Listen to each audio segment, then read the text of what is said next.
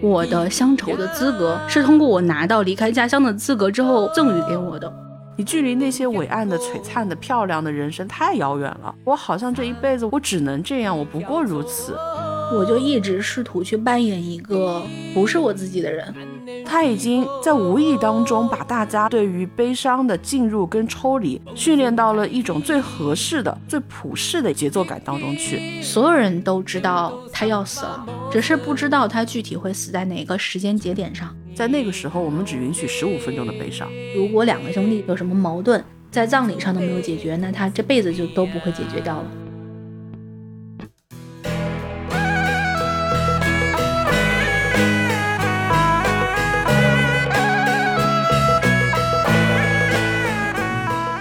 好，我是泽小姐。大家好，我是葛小姐。这一期呢是过刊的第五十期，也是我们北方小镇的第三期的内容。哦，过刊系列感真是很强。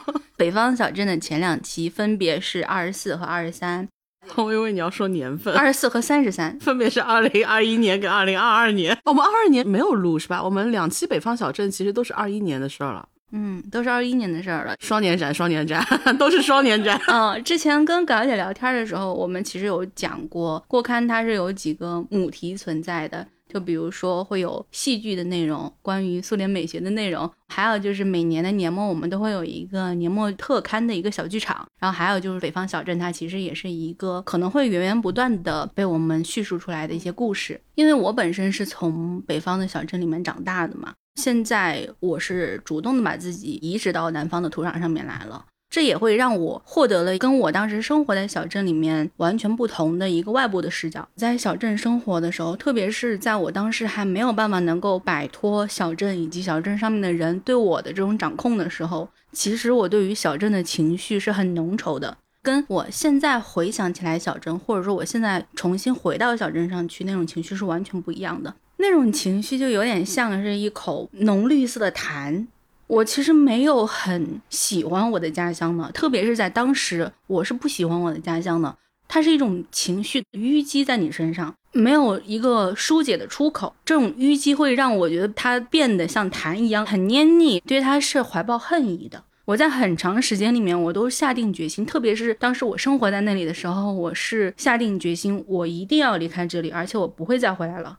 今天我想讲的故事有两条脉络，一条是我自己的脉络，我小时候的一些关于小镇的回忆；另外一条是我父母的脉络，是他们的记忆。我们之间的记忆会有一些有串联相交的地方，更多的时候，我们对于这片土地的记忆还是不一样的，而且我会很明显的感觉到。我自己的故事跟我父母的故事，它的颜色是不一样的。我的故事虽然对我来说是很早很小的时候的事情，但是我的故事是彩色的。但是当我听我父母给我讲一些他们当时的故事的时候，直观的想象出来的画面是黑白的，它整个色调不一样，但是情绪也就不一样。所以我其实有点担心，我今天想讲的这两部分内容上面是割裂的，但是我还是想可以试着放在一期里面去讲一讲。你的家乡它的剧标可以再细化一点吗？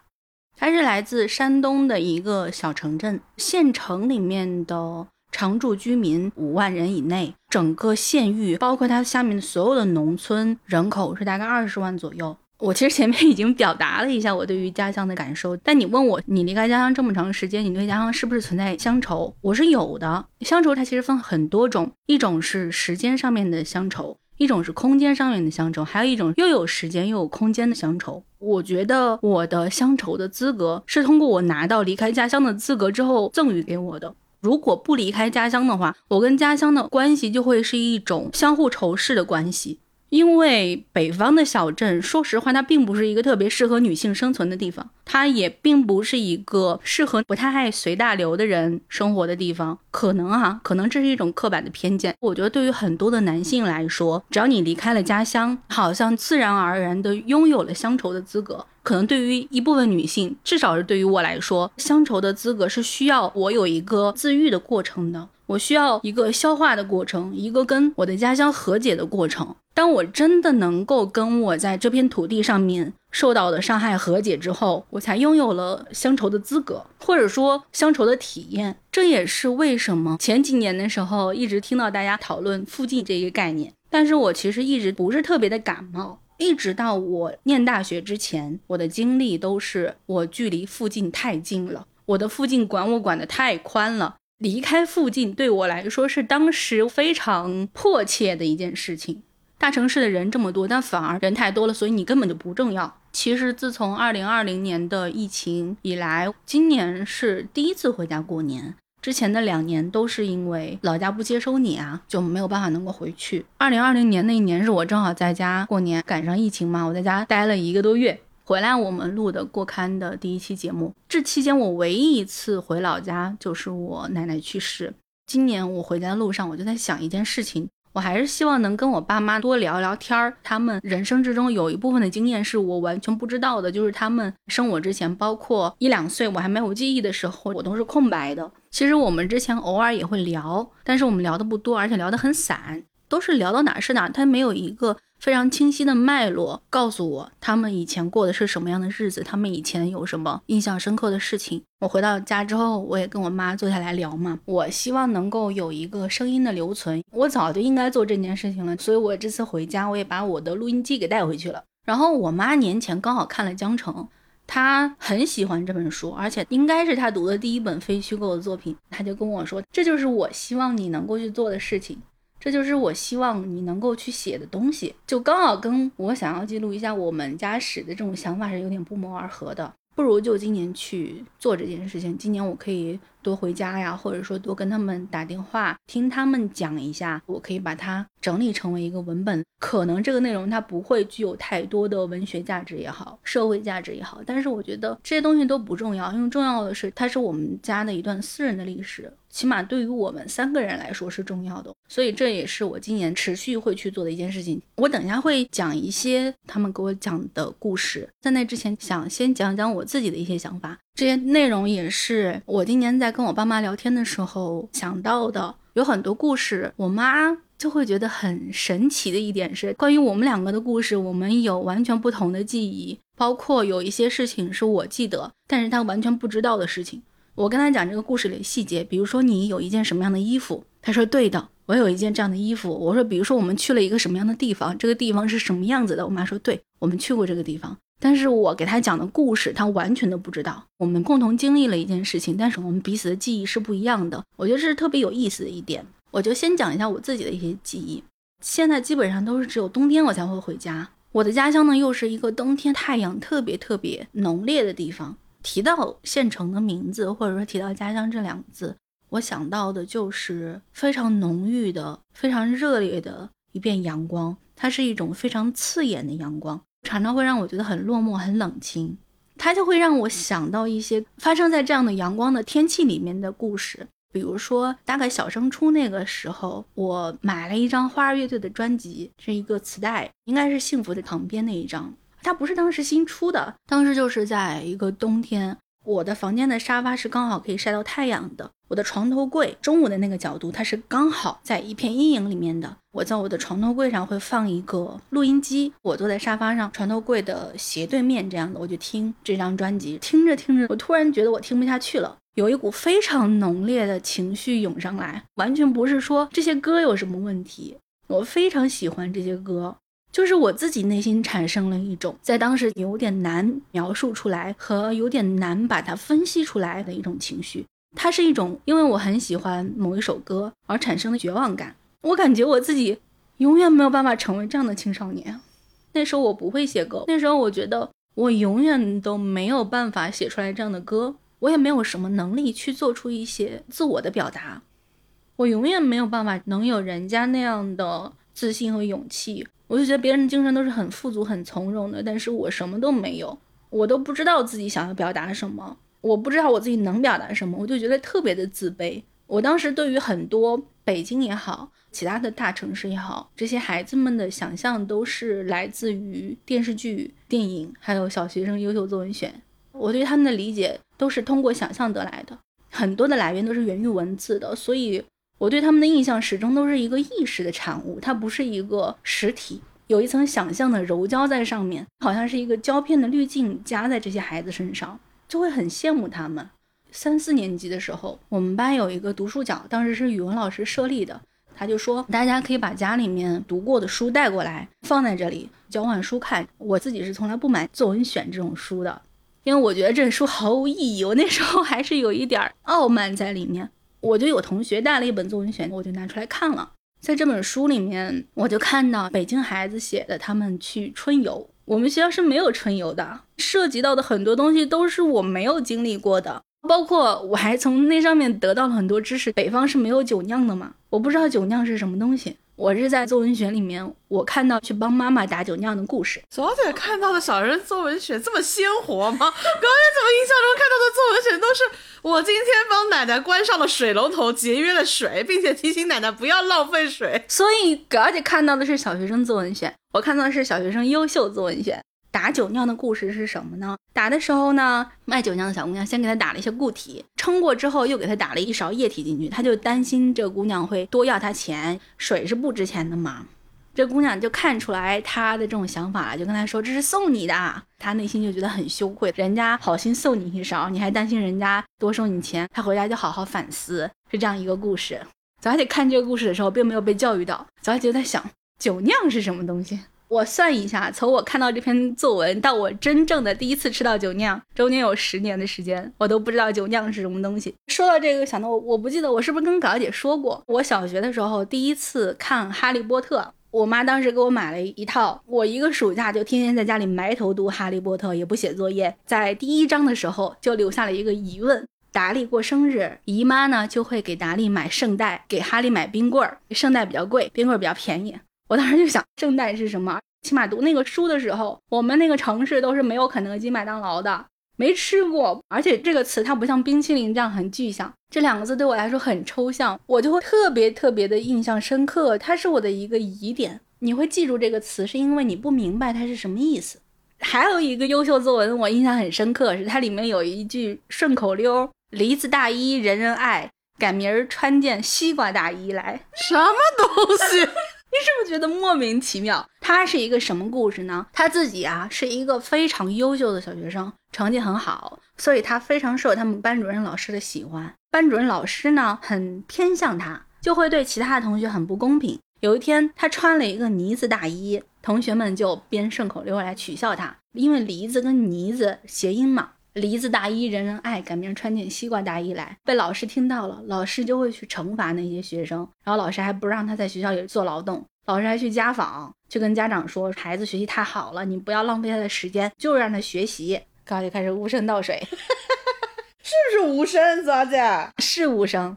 嗯，高姐为了怕有声音，下面还垫了块垫子。因为这期节目呢，嘎姐主要的功能是收听啊，就差摆上茶盅了。所以嘎姐在开始录制之前，专门先练习了一招无声倒水，生怕自己在收听的过程中没有水喝。然后我继续啊，这个学生听到老师跟家长沟通的时候，心里就觉得很不舒服。他也想劳动，而且他都感觉老师对他的态度其实是不对的，因为老师会对他特别好，对那些差生呢就态度不是很好。他就跟老师提了意见，希望老师不要偏向他，也去帮助那些差生，希望老师一视同仁。他说完之后，他还很紧张，他担心老师会记恨他。结果老师居然没有恨他，而且老师虚心接受了。从那以后呢，他又回到了集体的怀抱，感受到了同学们相互帮助的温暖，老师也变好了。是这么一个故事，无语。这 个故事哪哪都不合理。还有一篇作文叫《节节裤》，他自己是个小学生，小孩儿呢就会长得很快，裤子很快就会短了，他妈妈就会给他缝一节给续上去，后面还会再缝一节，就是好几节 给续上去。刚开始他还觉得丢人呢，这种裤子怎么穿呀？底下一节一节的，妈妈就教育他这是节俭。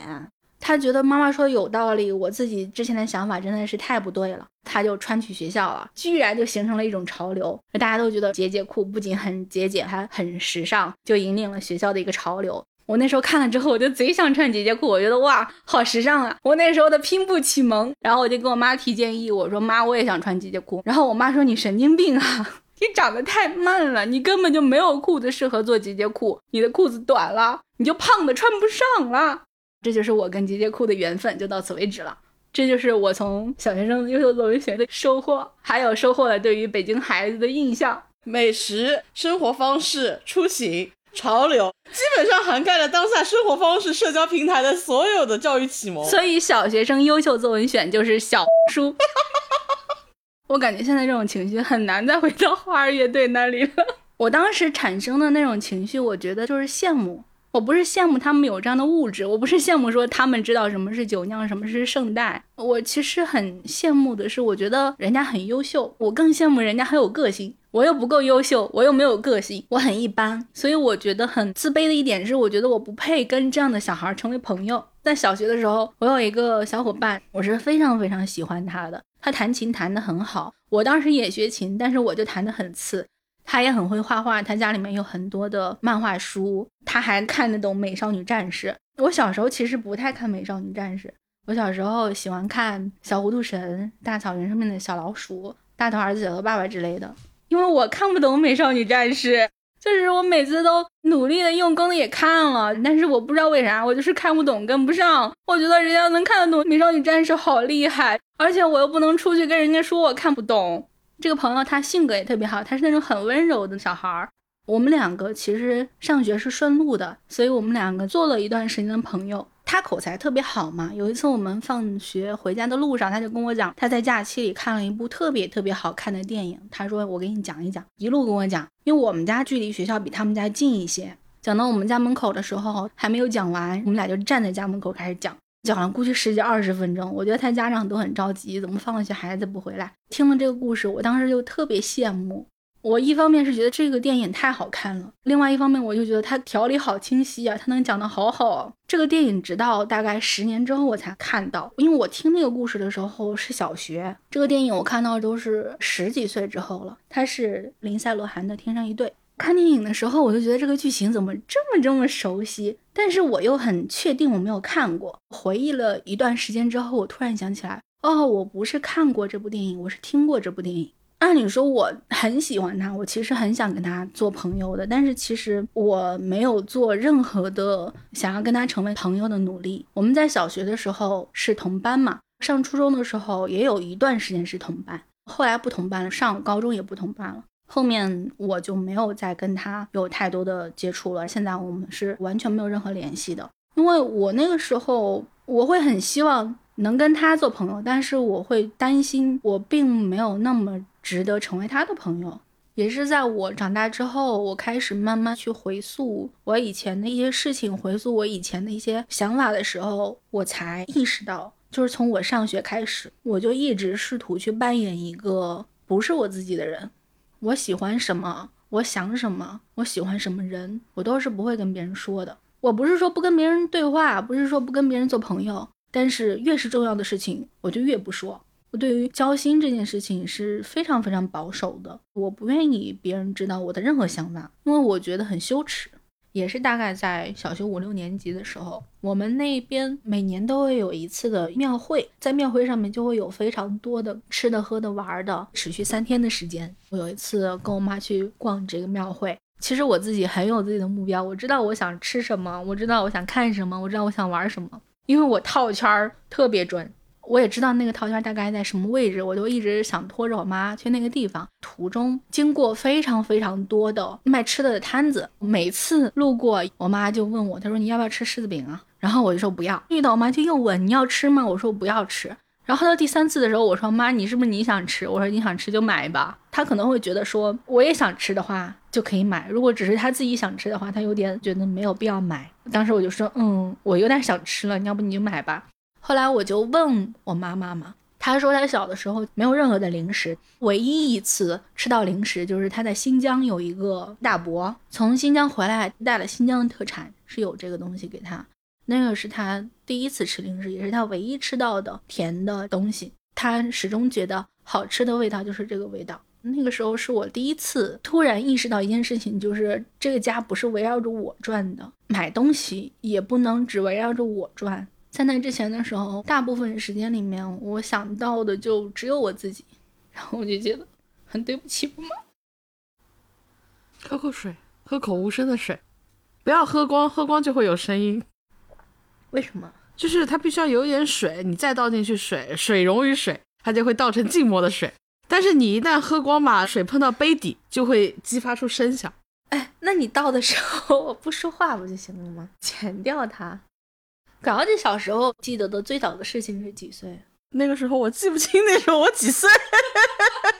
就是关于以前的最早的一个画面，应该是大家小时候可能玩过一个正方体，它每一个面都会有不同形状的，它是镂空的，里面会有各种立体的木块，可能是三角形的，可能是六边形的，可能是正方形的，只有它的边缘跟那个镂空的地方对齐，你才可以把这个方块给推进去嘛。这样的一套玩具，现在可能也有。最早的那个印象大概就是我爸爸出差五天还是六天，他就跟我说：“你每天把一个方块推进去，你全部推进去，差不多就是他回来的时候了。就小时候的九九消寒图，有有点这种感觉。但那个时候吧，其实我对于家长什么时候回来没有那么强烈的期盼感，所以就是每天就会有人提醒我，要很有仪式感的去把一块木块给放进去。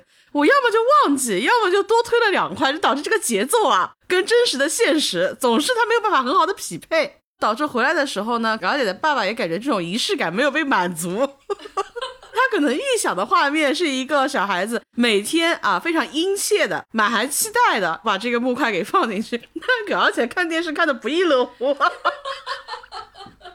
那是比较早的一个画面，还有就是。蛮小的时候，因为再早之前带我出去，我完全没有印象了。我有印象，家里人带我出去是那一次去云南去石林。特别小的时候，对景区的期待，比如说主题乐园，更多好玩的吃的。然后你带我去看石头，我觉得何必呢？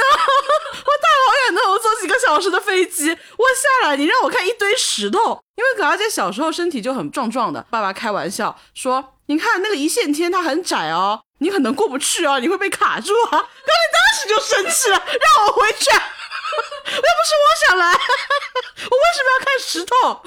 但后面嘛，就觉得好像确实是有点不开心了，意思就是你想要什么啊，我满足你。就一般嘛，总是要一根景区的烤肠啊。表姐当时在石林大放厥词，我要吃麦当劳。那石林确实没有办法买麦当劳嘛葛小姐在里面就得到了一种满足感的快乐。你看，你解决不了我的问题，这个地方它就是不好，它连个麦当劳都没有，我要回去。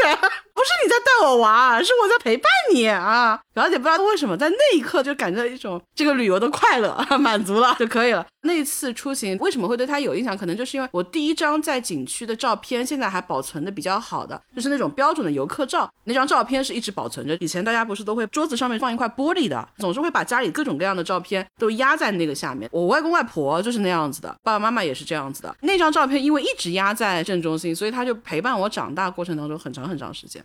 小时候，我爸爸有一次带我去外地，因为没有人看孩子，也就是我就把我带上了。到那边之后，一个阿姨跟我打招呼：“小朋友，你是从哪里来的呀？”然后我就说：“我是从我的那个县城来的。”那阿姨就嗯，然后我爸就说了我们城市的名字。然后我爸那时候回去路上就教我，他说：“你看啊，如果出了山东省，你就说你是山东来的；如果你在山东省内，但是出了我们城市。”你就说是我们城市来的。如果你在我们城市里面，你再说我们是那个县城的。你如果在我们县城里面呢，你就说我们是哪个小区，或者是我们是哪个单位的。梯度式交底。哎，对，他说，因为你离开了我们这个城市，别人就不知道你这个县城了；离开了县城，别人就不知道你这个小区了。甚至我们那个城市小到离开了山东省，别人就不知道你这个城市了。听到这个话的时候，我就觉得很难过，我好渺小。去到一个两三个小时车程的地方，就没有人知道我们这个县城了。这就是我生活的地方。我一直觉得我自己有多厉害呢？我生活在宇宙的中心，不是，我甚至生活的不是山东省的中心。那个时候我就突然觉得，哎，我爸爸好有智慧呀，能告诉我一些行为做事的规则。就那次我们回去，我爸爸又教给我一个智慧。我们回到所住的小区里面，碰到我爸一位同事，他知道我爸去做了另外一件事情。就是其实我们从外地回来之后，他先短暂的把我放到了一个地方，自己又去处理了另外一个事情，接上我，我们回到小区里面。当时我们家就住在单位里面，我爸同事就以为做这件事儿，我爸是带我去的，就问说，哎，你带着孩子一起去办那个什么什么事情的？我爸就说对。听了之后我就很不高兴，我说爸，你怎么能说谎呢？我爸就说，你看啊，这个事儿是这样，首先你这叔叔。就不知道咱们去外地的事儿。你首先先要解释你为什么要去外地，回来之后还把我放谁谁谁家里面，他又去办这件事情，再接上我。他说这个话一说，咱们就得说二十分钟在那地方，早点回家不好吗？我爸说，你看哈，遇到这种无伤大雅的事情，他们说你就答应就行。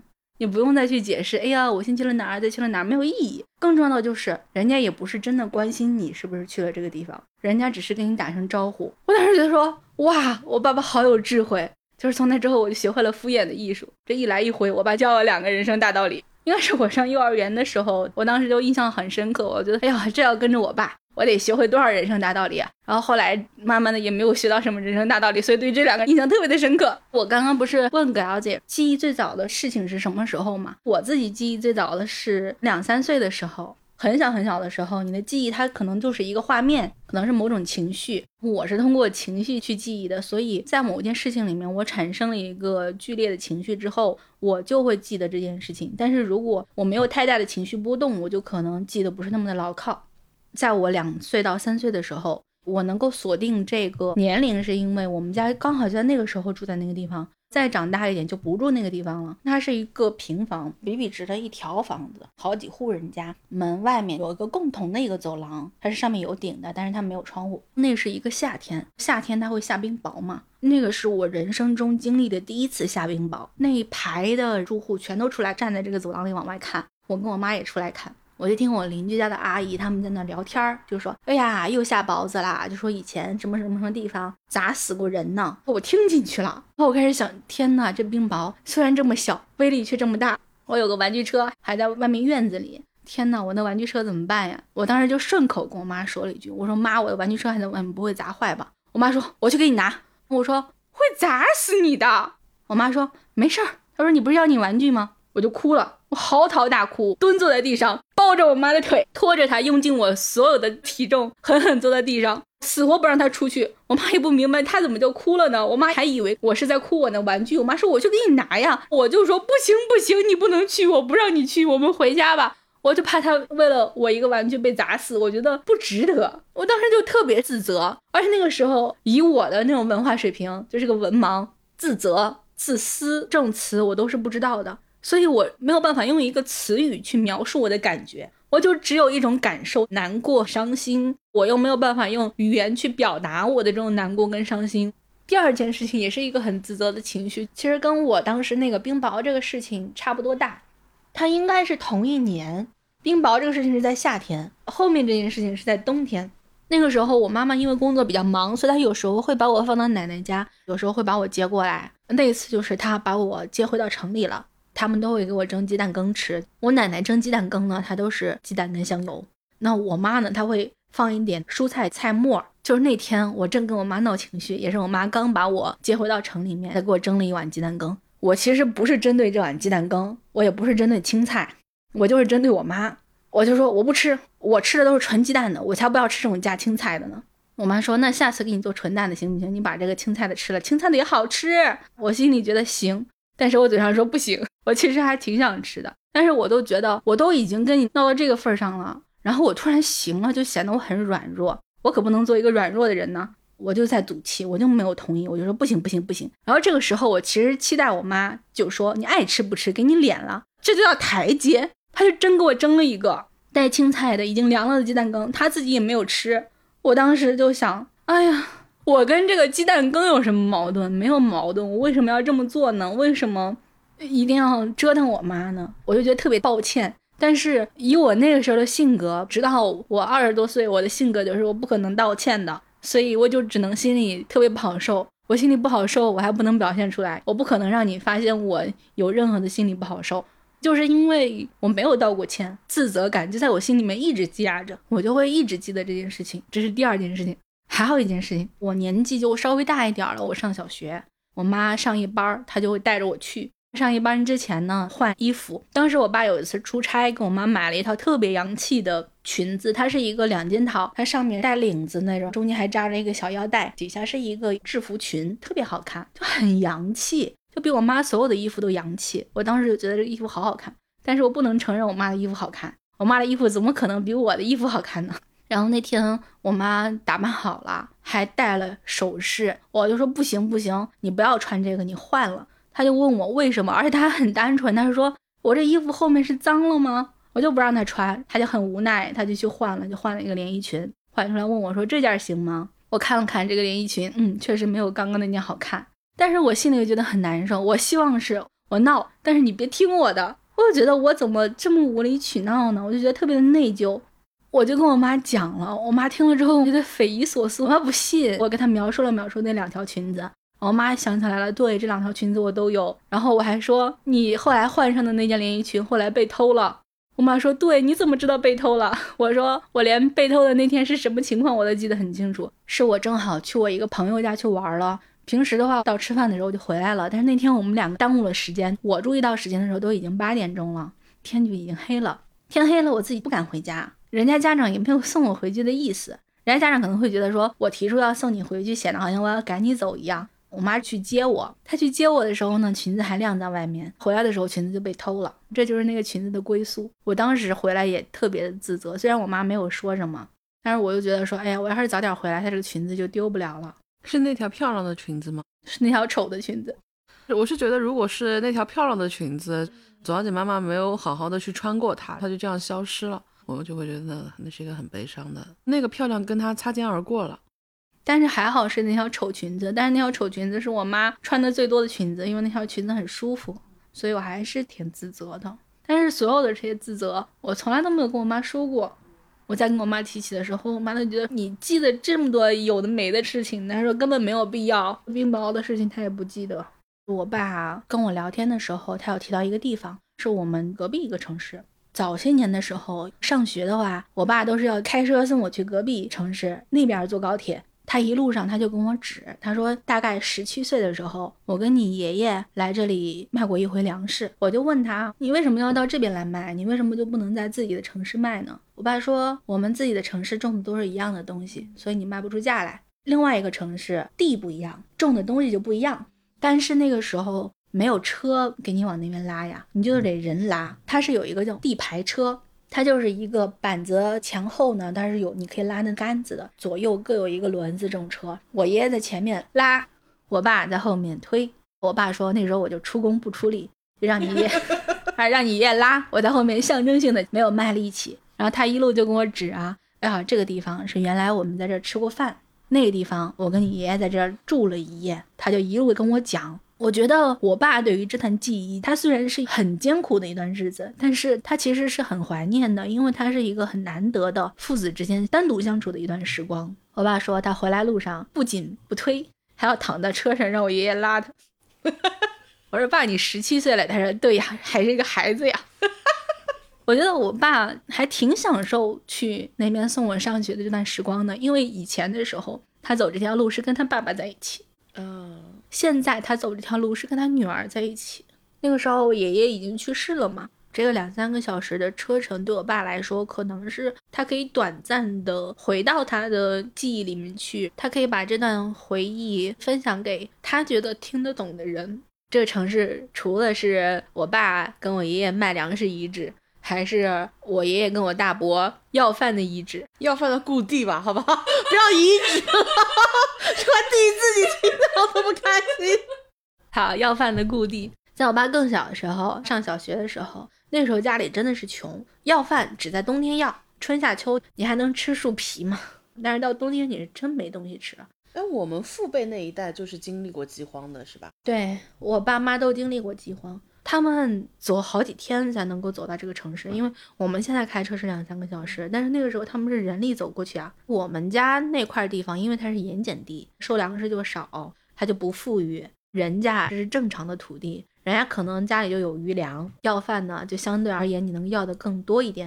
然后那时候我大爷是上初中，请假去要饭，我就问我爸一个特别蠢的问题：这老师就准吗？我爸说：那老师不准能怎么办呢？都要饿死了。小孩子更容易讨得到，对吧？对，但是也不能太小，因为太小走不了这么远的路。初中的孩子是比较好的。我大伯确实也成绩不好，他去要饭呢，他还要带一个打狗棍，这么专业。他要拿一个棍子头顶，然后镶上钉子，因为人家那狗是真的会咬你的。人有的看你可怜，他会给你，但是他拿一个馒头，就这么一小块给你，咸菜给你一点点，他都是一点点的，一个指头蜷起来这么大，就是一家人家要的饭，各种颜色都有。红的是红高粱的，绿的可能就掺了什么野菜的，黄的玉米的，黑黢黢的就是各种杂粮的，没有什么白色的馒头。有时候还能要到白玉米。我爸说那时候吃到觉得最好吃的东西是白玉米。要来之后呢，就用自己家织的那种粗布做的布口袋一装。我有一个爷爷，五爷爷，他就是在那个城市车队里面开车的。爷爷跟我大伯去要饭，就驻扎在那儿了。如果攒够了一口袋，五爷爷开车路过我们家，就会跟我们奶奶送回来。布口袋呢，冬天要把它挂在树上，因为首先它不太容易发霉，其次也不会被狗叼走。但是呢，它会冻得梆梆硬，吃的时候你就拿出来要蒸。所以我爸小时候就没有饿着。它不会被鸟啄吗？小鸟都飞进南方过冬啦。有理有据。我外婆当时就是确实家里没有东西吃嘛，就给他们吃树皮。然后我妈说，有一段时间她的肚皮特别薄，她能看到里面是绿的，而且吃完了之后肚子胀，肚子胀的好大一个，也不消化，都还挺难的那个时候。我分别跟他们聊的时候，我有问我爸妈，你自己最早的记忆是什么？特别一致的一点就是，首先他们的记忆都是在六七岁，其次都是生病。当时我妈妈身上长了一个瘤子一样的东西，它其实是个良性的，但是当时切除的那个手术卫生条件也不是很好，它也有一些残留，所以它最后发脓了，创面就变得烂乎乎的，就要动第二次手术，是要把那些坏肉全部挖掉。我妈对于第一次手术印象还好，但是对于第二次手术的印象太深刻了，就是真的好疼啊！当时我外婆出去去跟别人要了一碗面，给我妈包了饺子，但是我妈吃不下。这是她最早的一个记忆，然后我爸最早的记忆是他那个时候腮腺炎，到最后就变成脑膜炎了，他要去医院住院。当时在医院的时候，跟他同病房有一个镇上领导人家的孩子，也是跟他差不多大，人家在玩一个玩具叫手推荷花，然后我爸说我也要，就被揍了一顿，后来也没有拥有过这个玩具，我就给我爸买了一个。我爸今年有一句话还让我挺惊讶的，因为。我爸是一个非常具有同理心的人，但是不管怎么样，他还是在山东这片土地上长大的。他的性别观念上面多多少少会存在着一个旧时代的局限性的嘛。我知道他在很多的观念上跟我会是不一样的。今年过年回家的时候，因为我们密集的要聊到小时候的一些事情，因为我小时候有录一些磁带嘛，那时候我们就有一些合唱，我跟我爸跟我妈当时都有唱过小芳，而且当时我爸。老是唱错，我爸就会把这个长得美丽又善良唱成美丽又漂亮。我小时候就老纠正他，我就觉得美丽又漂亮肯定不对呀。你看，美丽跟漂亮它就是同义词吗？你为什么要美丽又漂亮呢？我爸唱到美丽又漂亮的时候，我就是又善良。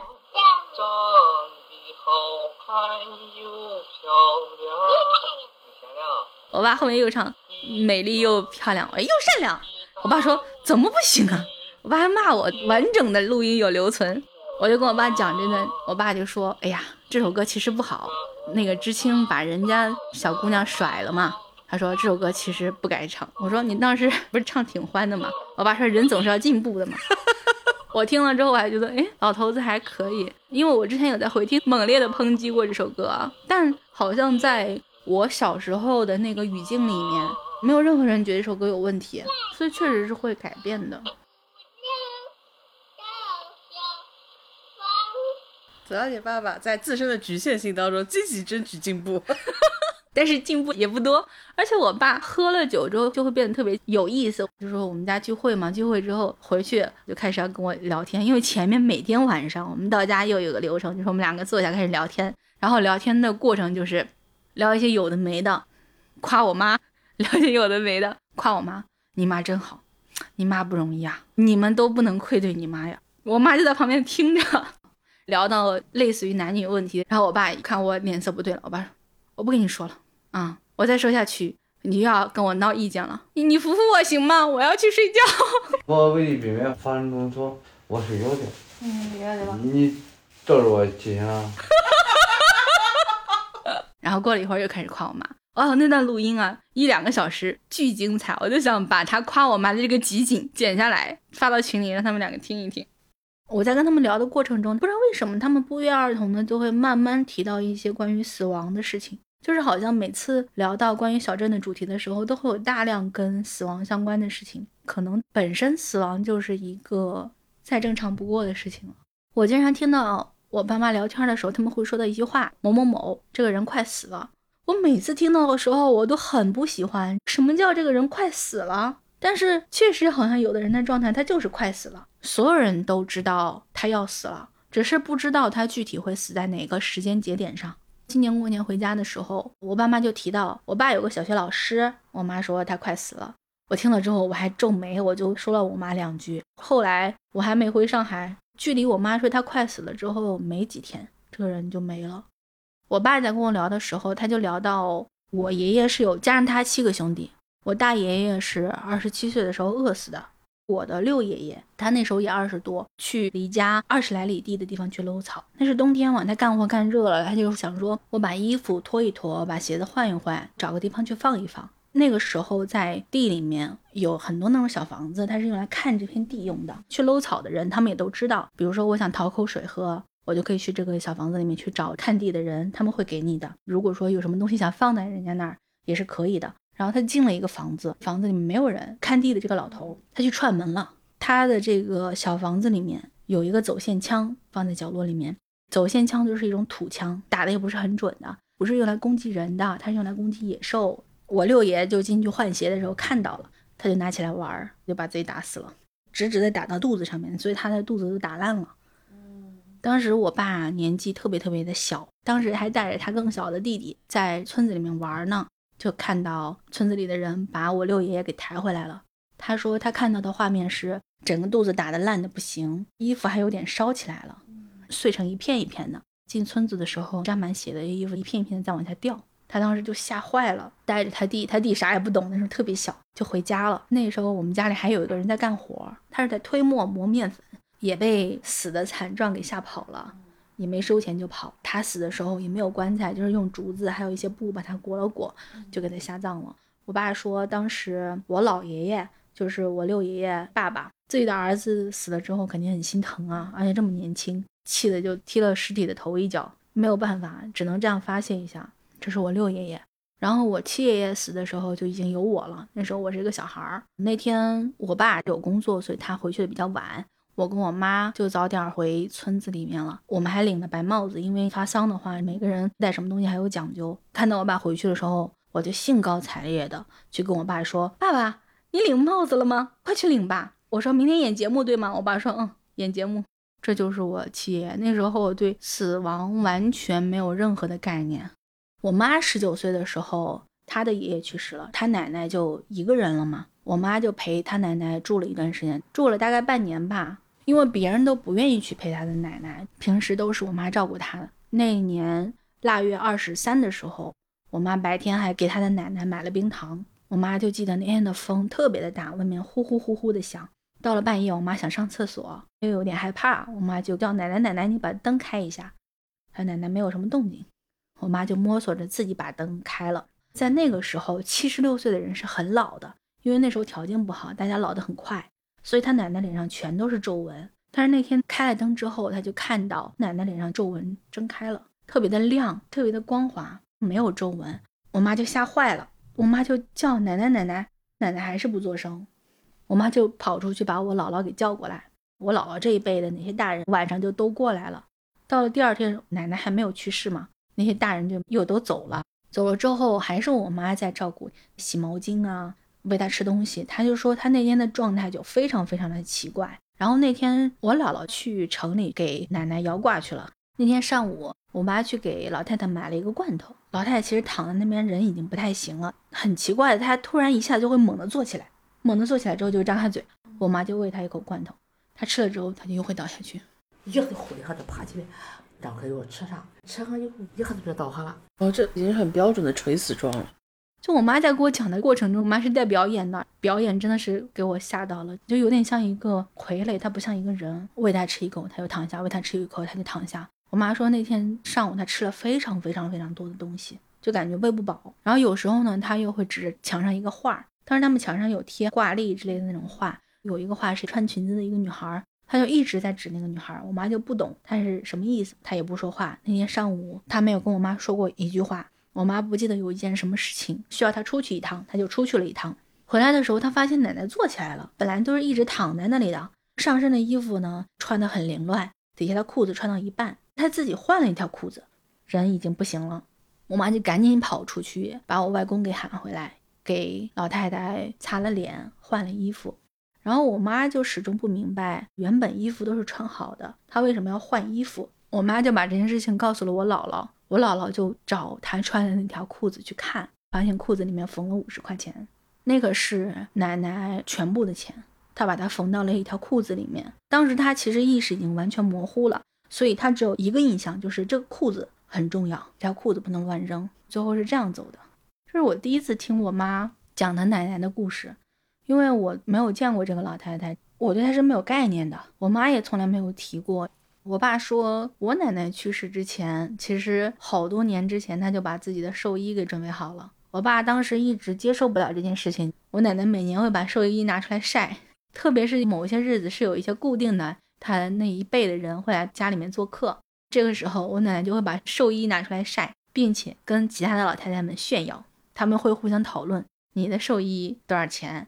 是什么颜色的？是什么料子？好不好看？他们会互相说。我奶奶也会说，我这个寿衣是在哪哪买的。我爸特别看不了这个场面。我爸说完这句话，他就又跟我说了一段话。他说，坟这个事情，他说就是一辈一忘的，就一辈不了我的坟啊，一辈一忘。因为我们家那边经常会有迁坟嘛。他说，如果迁坟的时候，你就只把我跟你爷爷迁走，再往上的人你就把他们扔了算了，你就不用管他们了。他说：“这就叫新陈代谢。你要是不想管我也可以，你到时候跟我说一声，你把我扔在那儿也行。如果是迁坟，你把我来弄住，再把那爷弄住，往上你别管了，拽就行。心里在想，你不愿弄我，你就说说说撒谎。我就说，你刚刚还说你受不了我奶奶晒寿衣，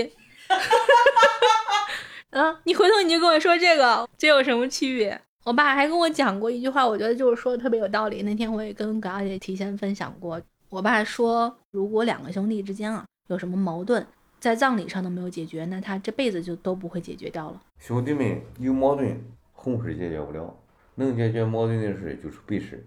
如果没有一个铺断掉，再解决不了，就再也没机会。我就想起来，葛小姐之前有跟我讲过，也是一个生活经验。葛小姐也是听别人聊的，就是如果你想出柜，最好的时机就是在葬礼上面。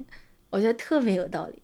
分享给大家这个经验，就是有需要的朋友的话，当一个人经受过一个巨大的打击，其实特别适合去讲一个看起来好像就没有那么严重的事情。以前觉得是很大的矛盾，到了这个时候可能也就能原谅了。以前觉得不太能够接受的事情，到这个时候可能也就能接受了。在生死面前，还有什么事情是重要的呢？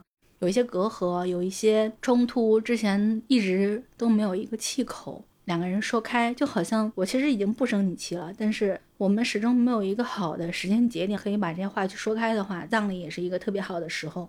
以前的时候，你不会觉得说葬礼需要有这种所谓的功利性，但是渐渐的你会接受葬礼，它的属性就是复杂的。我是在大了之后才觉得，尤其是中国人的葬礼，蕴藏着非常非常多的生活的智慧在里面。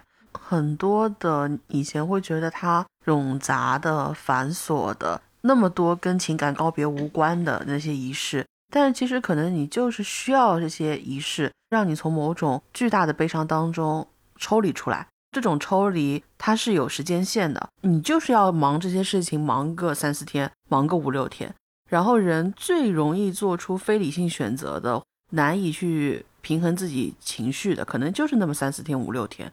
它让你在这几天里面全部都沉浸在一种你没有办法去把它往后推的事务性的工作当中。等你全部完成，其实你距离那一个巨大的悲伤已经有一点时间上的距离了。你就是在这个过程当中，可能能够得到平复的喘息的一些余地。我就印象非常深的就是我第一次去参加一个葬礼的时候。我感觉大家从那个葬礼仪式的现场出来，到去吃豆腐宴的路上，大家都是很悲伤的。感觉每一个人都好像短暂的进入到了一种生活无意义的状态。你在跟一个非常熟悉的人告别之后，难免去回想他这一生，他留下的是什么，他的价值在哪里？然后我的价值在于哪里呢？他可能不恰当，但他有点像左小姐很小的时候就听大张伟的那张专辑。你感觉你太难在这个世界上留下某种意义跟价值了。你距离那些伟岸的、璀璨的、漂亮的人生太遥远了。我好像这一辈子我只能这样，我不过如此。我所折腾的、翻来倒去的，好像到最后它留不下任何痕迹来。在那一刻，非常非常的沮丧。但是就很奇怪，当你又回到一个人声鼎沸的餐厅，当所有人又开始推杯换盏，当所有人又开始回到了很正常的、很世俗的一个环境当中去的时候，那种短暂的无意义的沮丧，它突然之间就离你非常非常的遥远了。吃完了那顿饭之后，大家又回归到了自己的生活。葬礼仪式本身就好像是中国人千百年来的他不断打磨的一个过程，然后他已经在无意当中把大家的对于悲伤的进入跟抽离训练到了一种最合适的，至少说对于大部分人来说最普适的一个节奏感当中去，他能够最大程度的通过这个仪式来帮你去平复这种创伤。所以其实你再倒回来看，你就觉得这三年的经历让很多人，包括像。之前放开了之后最高发的那段时间嘛，其实那个事情离你非常的近又非常的遥远，就是你突然之间听到你小区里面，你身边有人告诉你说，哎，那个老头不见了，然后有人告诉你说，哎，那个老头前两天走了，殡仪馆过了两天才来呢。那段时间身边出现了好些这样的声音，他离你很近又离你很远，那一刻你没有特别大的想法去跟别人共情，你只担心自己能不能保护好自己的家人。你能不能让这个事情它始终离你是一种又远又近的状态？那对你来说已经是最好的一个消息了。